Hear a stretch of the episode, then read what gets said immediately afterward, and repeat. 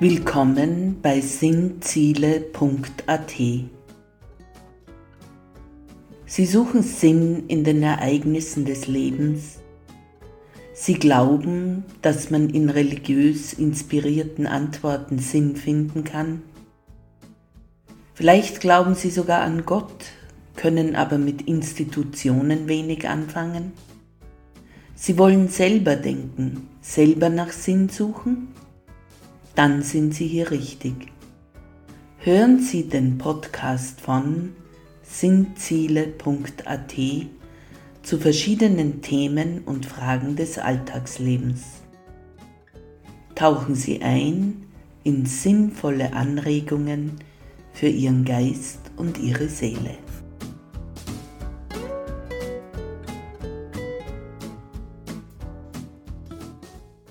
Guten Tag, bei Raffaella macht Sinn. Heute im Themenkreis 5, dem Osterfestkreis, hören wir im Pod 5, was der Tod Jesu eigentlich für uns bedeutet.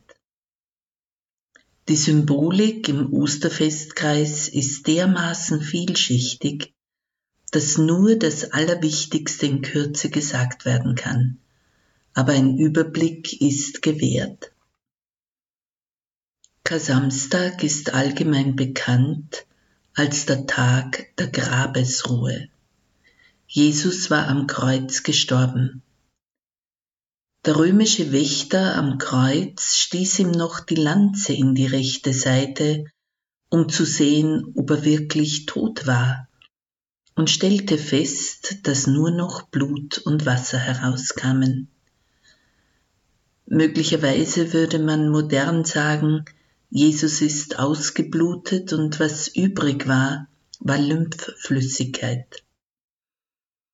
Aufmerksame Schüler bemerkten immer, dass der Lanzenstich, nur um nachzusehen, ob Jesus tot war, der Garant war, dass spätestens ab diesem Zeitpunkt Jesus sicher tot war. Ich denke aber, dass der Lanzenstich etwas ganz anderes beweisen sollte. Jesus als das wahre Osterlamm gab sein ganzes Blut, sein ganzes Leben hin. Der Sitz des Lebens war im Alten Testament und das ist die Welt, in der wir uns bei Jesus bewegen, im Blut.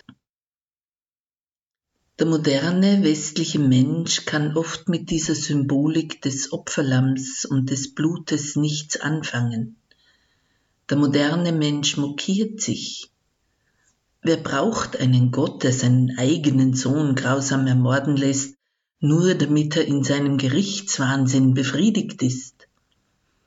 Oder so einen Gott brauche ich nicht, der dermaßen grausame Rituale an seinem eigenen Sohn durchführen lässt. So sagt es der moderne Mensch.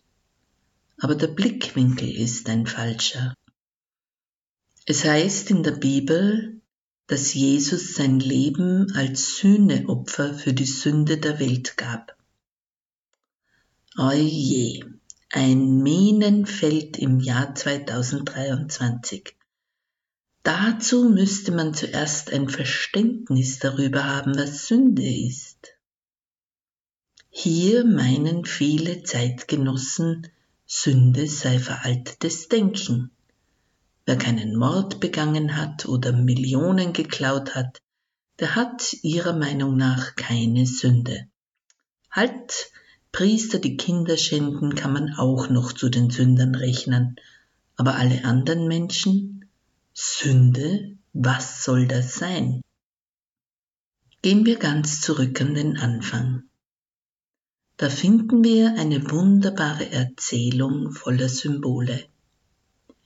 Hier ein kleiner Ausschnitt davon in eigenen Worten, um einen Zusammenhang zu unserem Thema herzustellen. Da gab es mal ein Paradies, in welchem ein gewisser Adam, erster Mensch, mit seiner heißgeliebten Eva, zweiter Mensch, mit Gott Lust wandelte. Alles war Freude, Wonne, Eierkuchen. Und dann gab es da so ein Vieh, die Schlange, die wir schon aus Karl Mays Indianererzählungen als das Tier mit gespaltener Zunge kennen. Soll heißen, die gespaltene Zunge ist die Lügenzunge. Nun suchte sich dieses Tier die Eva aus, um sie dazu zu bringen, vom Baum der Erkenntnis von Gut und Böse zu essen. Gott hatte Adam strengstens verboten, die Frucht dieses Baumes zu essen, dann würde er sterben. Eva war da noch gar nicht erschaffen gewesen. In seinem Freudentaumel über Eva vergaß Adam wohl, ihr alles über diesen todbringenden Baum und seine Frucht genau zu erklären. So tappte sie in die Falle der gespaltenen Zunge und gab auch dem Adam zu essen. Noch immer im Freudendusel nahm auch er die Frucht, statt dass er gerufen hätte, Halt, wir dürfen das nicht essen. Nein, er biss rein, weil sie rein biss. Und aus es mit der Freude, dem Taumel und dem Eierkuchen. Auf einmal erkannten sie, dass sie nackt waren. Interessant. Warum ausgerechnet nackt? Warum nicht mit zwei Köpfen oder mit offenem Rücken oder dass sie nur noch mit gespaltener Zunge reden konnten? Nein, sie waren nackt und schämten sich plötzlich. Zwei Minuten vorher waren sie auch nackt und schämten sich nicht. Wir werden uns das näher betrachten im Themenkreis die Schöpfungserzählung. Jedenfalls kam Gott vorbei, so wie jeden Tag, um Adam und Eva seine tägliche Aufwartung zu machen. Aber nirgendwo fand er Adam. So rief er ihn, Adam, wo bist du? Und Adam krächzte mit mickriger Stimme hinter einem Busch hervor, Hier bin ich. Und Gott fragte weiter, Warum versteckst du dich vor mir, Adam? Und Adam antwortete, weil ich nackt bin und mich schäme. Gott ließ nicht locker. Hast du etwa von dem Baum gegessen, den ich dir verboten habe? Und Adam antwortete, wie Männer seit damals gerne antworten, die Frau, die du mir gegeben hast, hat mir von der Frucht gegeben. Also die Frau ist schuld und Gott ist schuld in Adams Augen. Jedenfalls mussten Adam und Eva das Paradies, diese kuschelige Einheit mit dem Schöpfer und allem Geschaffenen verlassen. Die Einheit aller Geschöpfe war damit zerstört. Die Trennung war vollzogen, der Tod, geistig wie körperlich, wurde das Los des Menschen und der Schöpfung. Angeblich war dies der Moment, in dem Tiere anfingen, sich gegenseitig zu fressen, und die Natur wurde zu einer schwer berechenbaren Kraft.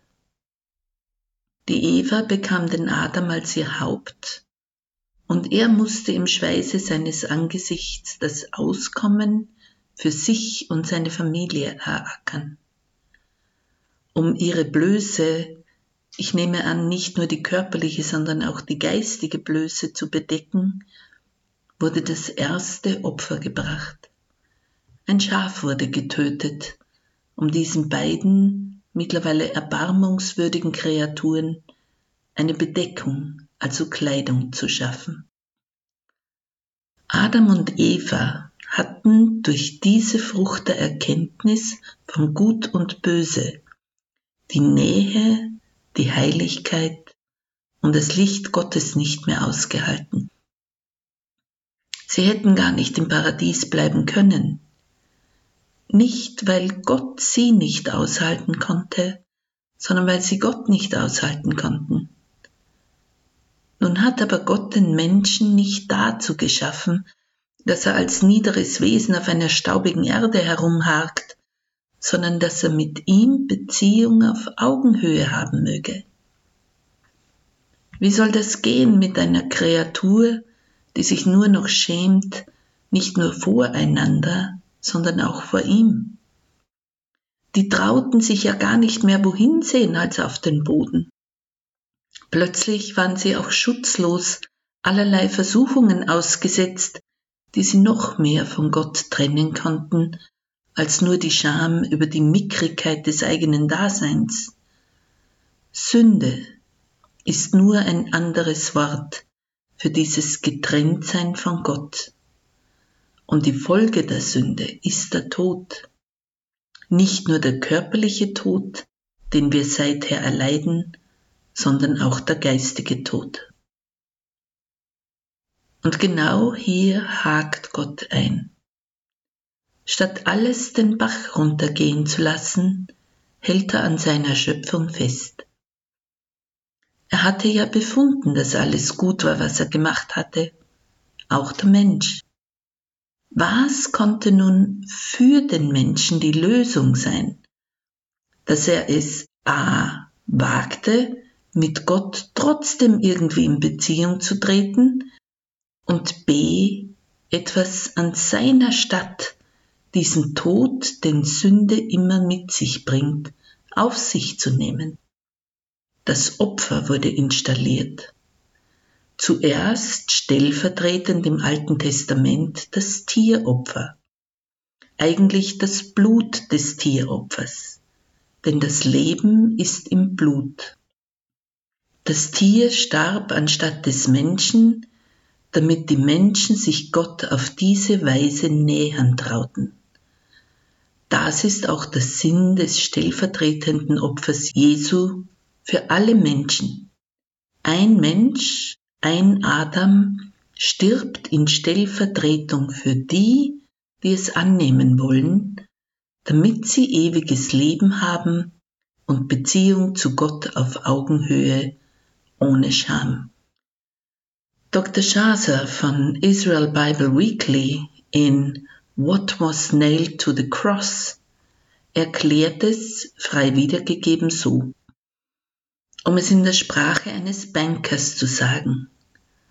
Unsere Schulden an Gott wurden allesamt von Jesus Christus durch seinen Tod am Kreuz bezahlt. Er war das stellvertretende Lamm, welches alle Schulden für die Menschen durch sein Blut beglich. Wir haben keine Schulden mehr vor Gott und sind eingetragen im Buch des Lebens. Wir brauchen auch kein Individualopfer mehr zu bringen, um Gott unseren guten Willen zu beweisen. Es ist tatsächlich vollbracht, so wir wollen. Und wozu braucht es so eine Strafe? Das fragen nicht Schüler, sondern Erwachsene. Kinder haben ein gutes Gespür, wofür es Strafe braucht. Wem schon wahrhaft Böses widerfahren ist, der weiß auch, wie die Bestrafung des Täters einen gewissen Ausgleich in einem schafft, einem die Würde wiedergibt. Es ist nicht egal, was einem oder den Liebsten angetan wurde. Es wird anerkannt, dass einem Ungerechtigkeit widerfuhr, die Würde geraubt wurde. Das scheint ein Bedürfnis im Menschen zu sein, dass die Würde wiederhergestellt wird. Gerechtigkeit ist sehr, sehr wichtig für uns. Kinder wissen das. Ein Vergewaltigungsopfer schämt sich sehr. Ein Schuldspruch des Täters klärt die Fronten. Nicht das Vergewaltigungsopfer muss sich schämen, sondern der Täter. Und klar und deutlich steht das in den Büchern des Gerichts, wer Schuld hat und wer keine hat. Und so ist auch Sünde nicht egal. Und wer meint, er wage es, sich Gott ohne Sühneopfer Jesu zu nähern, der hat keine Ahnung von Gott und seiner Heiligkeit. Jesus, das wahre Osterlamm, hat sein Blut gegeben, damit wir Leben haben, es in Fülle haben und ewig haben. Den Tod hat er auf sich genommen für uns, damit wir den ewigen Tod nicht mehr kosten müssen. Das ist paulinische Theologie aus Apostelgeschichte, Römerbrief und allen anderen Paulusbriefen.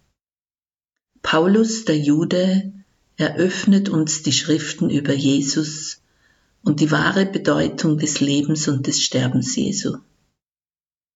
Und wer meint, Jesu Tod wäre nur ein Scheintod gewesen, der wird am Kar-Samstag, dem Tag, an dem Jesus tot im Felsengrab lag, eines Besseren belehrt. Darum heißt der Kar-Samstag auch Tag der Grabesruhe. Auch der Kar-Samstag ist noch Fasttag. Die Vorbereitungen auf das Osterfest werden getroffen und sind in vollem Gang. Es wird geputzt und gewischt, gebacken und gekocht, denn bald ist es soweit. Wir wissen ja, Karfreitag und auch Kar-Samstag sind nicht das Ende der Erzählung. Amen.